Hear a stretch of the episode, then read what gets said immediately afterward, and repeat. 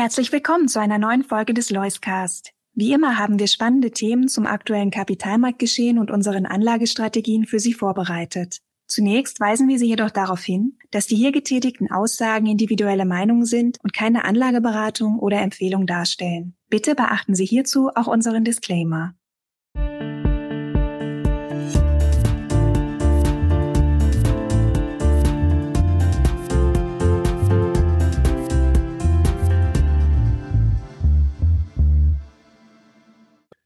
Herzlich willkommen zu unserem Loiscast im Dezember 23. Man kann ja eigentlich schon sagen, das ist der Weihnachts-Loiscast. Wir grüßen natürlich auch wieder Herrn Dr. Bruns, äh, wieder live zugeschaltet aus Chicago. Herzlich willkommen. Ja, ich grüße Ihrerseits, wie ich lese, ins äh, schneeverwöhnte Deutschland. Ja, wir haben ein bisschen weiß, das ist tatsächlich so. Auch früh im Jahr. Ähm, Ob es dann bleibt bis Weihnachten, werden wir sehen. Äh, wir hatten ja gerade vor zwei Wochen, ja, ungefähr zwei Wochen her ist es her, ähm, erst unsere große Telefonkonferenz. Von daher schon viele, viele Themen bearbeitet. Ich erwähne es deswegen, weil ein Feedback äh, besonders haften geblieben ist. Wir hatten nämlich einen Teilnehmer, der tatsächlich auch ein Stück weit moniert hat, dass es eigentlich nur negative Schlagzeilen und Meldungen gab. So kam es zumindest bei dem einen oder anderen rüber. Ist der Markt tatsächlich immer noch so stark von negativen Themen beeinflusst oder ist es nur die eigentliche Psyche? Was meinen Sie, Herr Dr. Bruns, in welcher Phase sind wir denn gerade? Tja, äh, das werde ich Sie überraschen, Herr Breit. Ich glaube, im Negativen liegt sogar der Vorteil. Und man könnte gerade sagen, in den, Sie wissen ja, dass die Börsenhost quasi in der Krise geboren wird. Und die negativen Schlagzeilen führen ja dazu, dass äh, alle Unternehmen, viele Unternehmen, die meisten Unternehmen äh, Kurse aufweisen, die weit unter dem liegen, was eigentlich angemessen wäre. Das wäre gar nicht vorstellbar ohne negative Meldungen. Wir müssen aber gut unterscheiden. Wir haben im Makrobereich, das ist so der allgemeine weltpolitische Bereich, da haben wir viele Krisen, da haben wir Kriege, da haben wir äh, allgemeine Wachstumsprobleme, da haben wir Bildungsprobleme, was auch immer. Und äh, das trübt die Stimmung an der Börse. Andererseits haben wir den Mikrobereich, das sind die Unternehmen selber. Und dort kann man sagen, da läuft es keineswegs so schlecht. Im Gegenteil, Unternehmen haben ja die Pflicht, sich anzupassen. Das ist auch ihre große Stärke, anzupassen an sich wandelnde Gegebenheiten. Ich darf das mal konkret sagen. Also wenn Technik sich ändert, nicht? Digitalisierung, künstliche Intelligenz, wenn rechtliche Rahmenbedingungen sich ändern, Heizungsgesetze, Klimagesetze, was auch immer man äh, dort aus der Politik bekommt.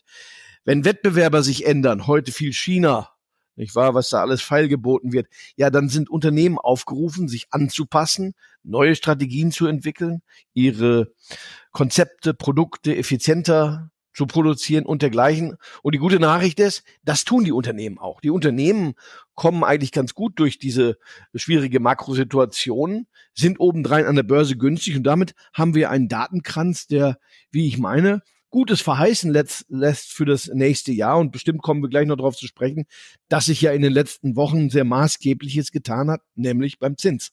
Ja, das drängt sich auf. Das ist natürlich beim Stichwort Datenkranz ein ganz wesentlicher Faktor. Zinsen, Rohstoffpreise, weil Sie auch ein Stück weit jetzt die Mikrosituation angesprochen hatten von Unternehmen. Aber ist es nicht im Moment wirklich schwieriger für Unternehmen, sich eben zu refinanzieren? Belasten die Zinsen nicht? Ich habe jetzt heute Morgen einen aktuellen Branchen-Newsletter gelesen, dass im Moment noch die Zinsmargen bei den Banken eigentlich ganz gut eingefahren werden konnten, aber das auch schmilzt.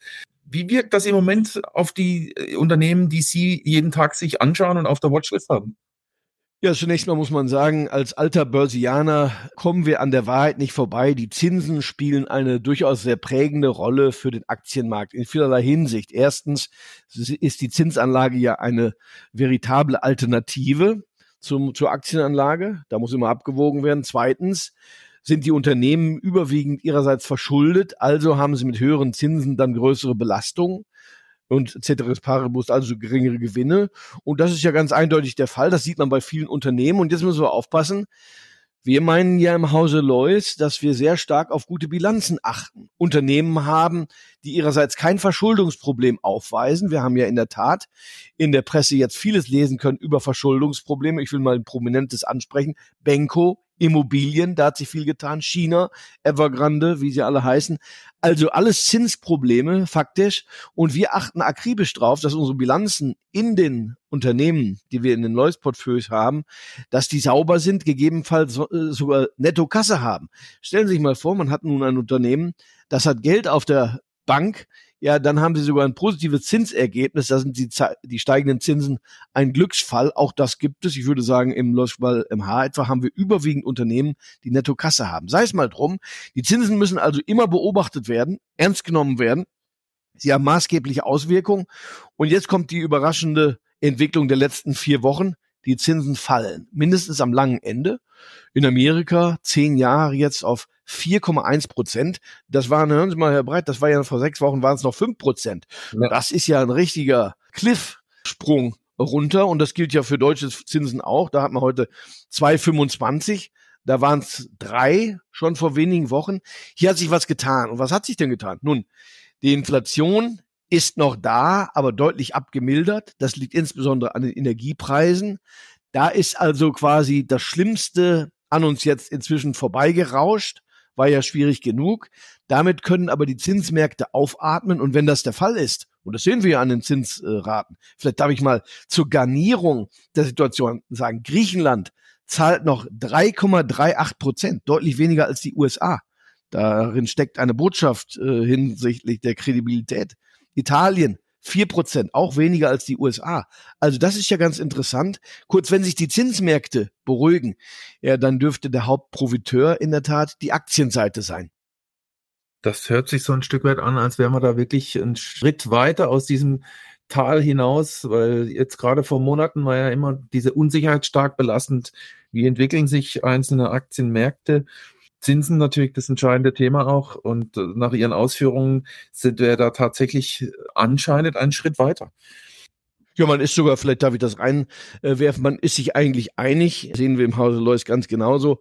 Am kurzen Ende tut sich nichts mehr. Die Notenbanken sind zum Ende der Fahnenstange hochgekrabbelt, mehr tut sich da nicht mehr. Interessant ist jetzt nur noch das lange Ende und die Frage, wann werden die Notenbanken mal senken? Da bin ich jetzt nicht zu eilig unterwegs, aber es ist ja schon ein großer Fortschritt zu sagen, die Zinssteigerungen am kurzen Ende sind vorbei und sie sind es übrigens ja auch deshalb, weil wir in Europa rezessive Tendenzen haben und die Notenbank wird das sehr wohl sehen und insofern, es hat sich einfach das, das Makrobild aufgeklärt. Man sieht heute deutlicher, wohin die Reise geht und das ist für die Aktienseite sehr positiv. Ja, ein, ein Kandidat die letzten Jahrzehnte war natürlich ja immer Japan beim Thema Zinsen. Ne? Kam nicht äh, aus diesem äh, Krisenmodus raus. Jetzt auf einmal haben sie sich doch bewegt. Äh, ich habe jetzt im Vorfeld auch nochmal kurz nachgeschaut. Bei Ihnen sind ja über 20 Prozent Anteil auch japanische Aktien im Portfolio. Wie, wie sehen Sie denn im Moment an sich die Situation dort, auch die Zinssituation in Japan? Japan war ja erstaunlicherweise bei seiner Nullzinspolitik geblieben, anders mhm. als die USA und die europäischen äh, Länder. Und dadurch ist ja eine enorme Zinsdifferenz entstanden zu Amerika, zu, zum Euro. Und die schmilzt jetzt ja ein. In, in, Japan tut sich nicht viel beim Zins, während die Zinsen am langen Ende in anderen Ländern sinken. Das heißt, die Zinsdifferenz kommt zurück. Und jetzt wird es ja spannend, wenn man viel Yen hat. Das ist ja offenbar der Fall im Leuchtgeball MH ja, und äh, sieht, dass eine Weltwährung so schwach ist, 20 Prozent, das ist eine ganze Menge für eine Weltwährung, völlig den Zinsdifferenzen geschuldet, ja, dann äh, leite ich daraus erhebliches Potenzial ab aus dieser äh, vielleicht Währungsfantasie Yen, aber die Währungsfantasie interessiert mich eher am Rande, sondern wenn man sehr domestische Unternehmen hat, das sind eben nicht die Toyotas und die Nintendos und Panasonic, sondern Unternehmen, die überwiegend in Japan ihr Geschäft betreiben, das aber gut, überdies noch starke Bilanzen haben, Netto-Kasse, ja, dann äh, könnte ja hier ein Sondereffekt eintreten. Darauf setze ich auch, denn die erste Reihe in Tokio ist ja gut gelaufen. Das wird niemand äh, in Abrede stellen wollen. Der japanische Markt war ja als Aktienmarkt mit der beste im gesamten Jahr. Gleichwohl wird im nächsten Schritt dann die zweite und dritte Reihe entdeckt werden. Und das bei besseren Währungskonstellationen. Insofern da dürfen wir einige Hoffnung haben. Gibt es Punkte, die man trotz dieser, sind das wie so Lichtblicke, immer wieder positive Meldungen eben durch Schreiten des Tals. Äh, was sind denn für Sie trotzdem die Punkte, die man unbedingt im Auge behalten muss im Sinne von Risikomanagement? Energie, Energie, Energie. Mhm. Das hängt ja offenbar dann zusammen mit dem Thema Inflation, das wiederum Auswirkungen auf die Zinsen hat. Die Energiepreise sind ja zuletzt deutlich zurückgekommen, insbesondere Erdgas. Da hat es einen Rutsch nach unten gegeben mancherlei Gründen, Erdöl aber auch.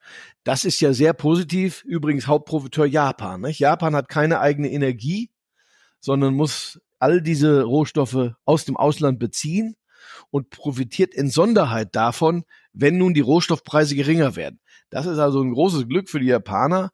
Bei uns in Europa ist es ja nicht gänzlich anders. Wir haben auch wenige dieser Rohstoffe, wollen sie aber nicht haben. Da, da ist die Situation gerade politisch auch etwas verworrener. Aber Japan hat sehr eindeutige Positionierung hier, würde sehr von der Energieentlastung profitieren. Und diese Entlastung schlägt sich dann ja in die Inflationsraten durch. Daher kam auch schon in den letzten Wochen ja die Beruhigung an der Inflationsfront. Wenn das weitergeht, ja, dann kann die Inflation noch erstaunlich äh, gering werden.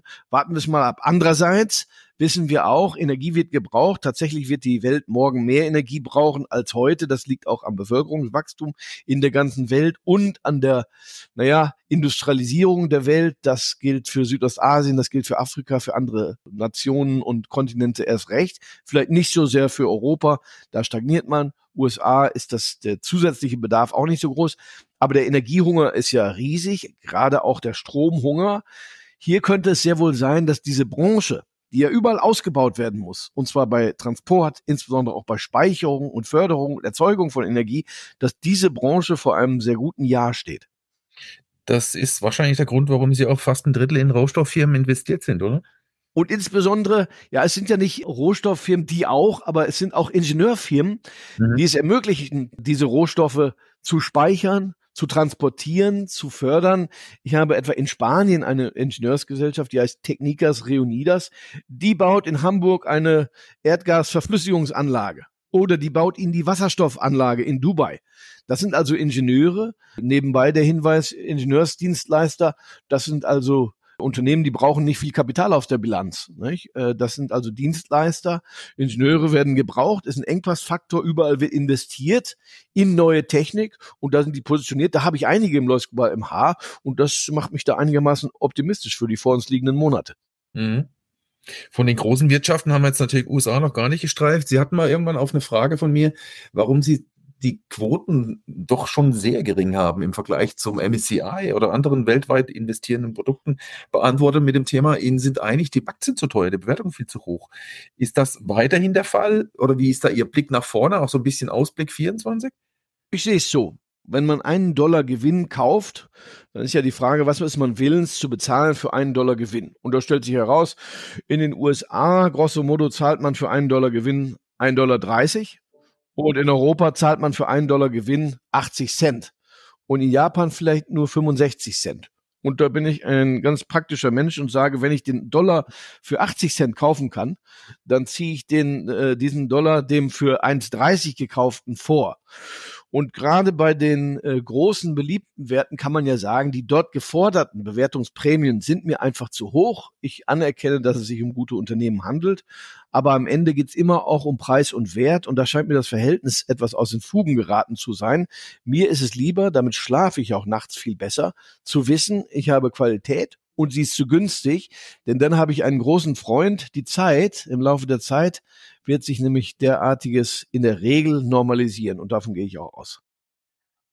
Sie haben ja jetzt schon seit über einem Jahr einen ganz äh, hervorragenden oder einen sehr guten ähm, Chartverlauf, sage ich mal, mit dem AMH, mit Ihrer Anlagestrategie.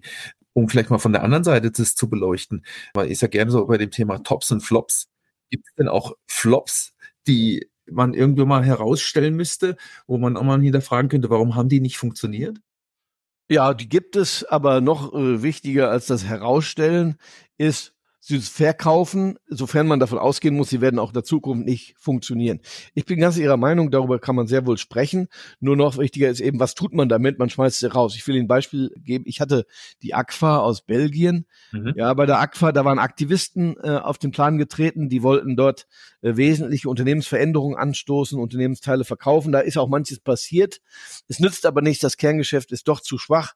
Also habe ich es verkauft, habe ich es rausgeworfen und zwar mit einem gehörigen Verlust auch. Dagegen ist eigentlich nichts einzuwenden, Herr Breit. Wenn man in einem Fonds 30, 40 Aktien hat, dann wird man immer mal davon ausgehen äh, müssen, statistisch, dass man auch drei, vier, fünf Aktien hat, die nicht so gut laufen. Es bleibt hier eben die Frage, wie ich sage, was macht man damit? Ja, die große, entscheidende Frage lautet, dürfen wir annehmen, dass es in der Zukunft besser wird. Wenn das mit Nein zu beantworten ist, dann nützt es nichts, dann ist heute der richtige Tag zu verkaufen.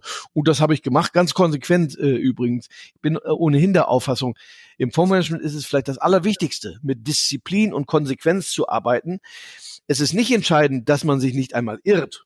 Ja, derjenige, der sich nie irrt, wie sagt John Templeton, der braucht überhaupt nicht diversifizieren. Der kauft einfach nur das beste Unternehmen und da wird er ja glücklich sein.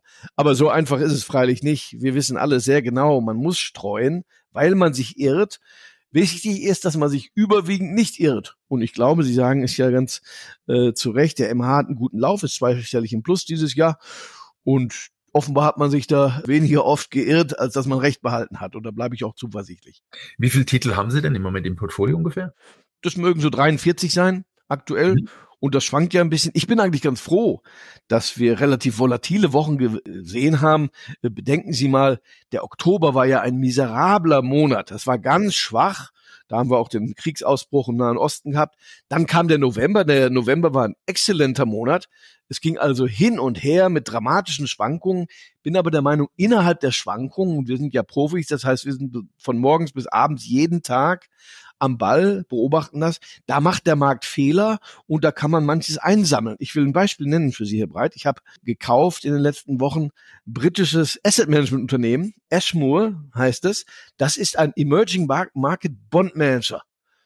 Ja, das ist ja ungewöhnlich, weil ich der Meinung war, die Zinsen sind jetzt an ihren Gipfel gekommen. Das ist gut für die Entwicklungsländer. Die leiden nämlich erfahrungsgemäß am meisten unter gestiegenen Zinsen und unter einem starken Dollar.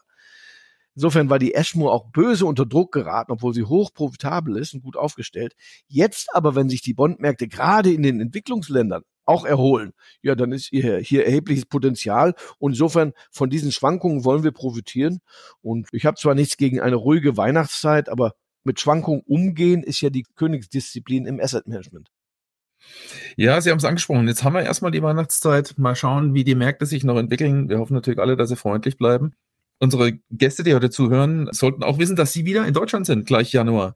Wir haben ja den äh, besagten Vorkongress in Mannheim, 24.01. Ich glaube, sie haben auch 15.50 Uhr zusammen mit äh, Ufuk Beudak einen Vortrag. Und da freue ich mich auch auf Ihre Aussichten. Da werden wir ja dann auch hören, wie das Jahr verlaufen ist und auch wie die Ausblicke auf 2024 sind, wo sich dann hier nochmal besondere Chancen ergeben. Oder ob sich vielleicht die eine oder andere schon manifestiert hat und ganz gut gelaufen ist. Ja, äh, vielleicht darf ich äh, dazu noch sagen, wir bekommen in den USA ja ein Wahljahr. Mhm. Das spricht dafür, dass es einigermaßen aufregend werden wird. Die Amerikaner haben ja eine gewisse Neigung zur medialen Hysterie und wenn ich den Namen Trump hinzurufe, dann wissen wir, was gemeint ist. Da wird es also einigermaßen unterhaltsam zugehen, auch an der Börse. Und in Europa haben wir auch manche Wahlen und auch die deutsche Politik äh, könnte wesentlichen Veränderungen entgegenlaufen. Im Zweifel können die nur gut ausfallen. Insofern auch auf dieser Flanke tut sich manches. Ja, wer weiß, auch im Pessimismus, vielleicht kann unser Fußballteam mal positiv überraschen. Wäre ja auch schön.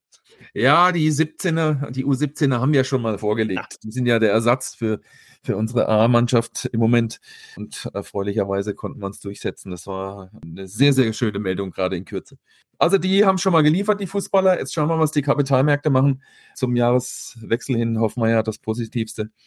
Und wir sprechen uns ja dann oder sehen uns äh, spätestens dann eben, wie gesagt, im Januar.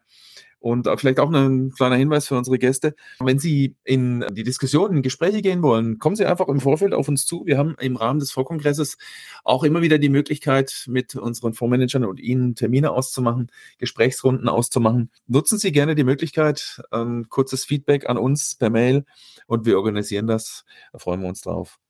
Herr Dr. Bruns, ich würde sagen, wir haben viel gestreift. Ich bedanke mich bei Ihnen und freue mich auf Januar. Gerne, ich auch. Gute Zeit, bis dahin.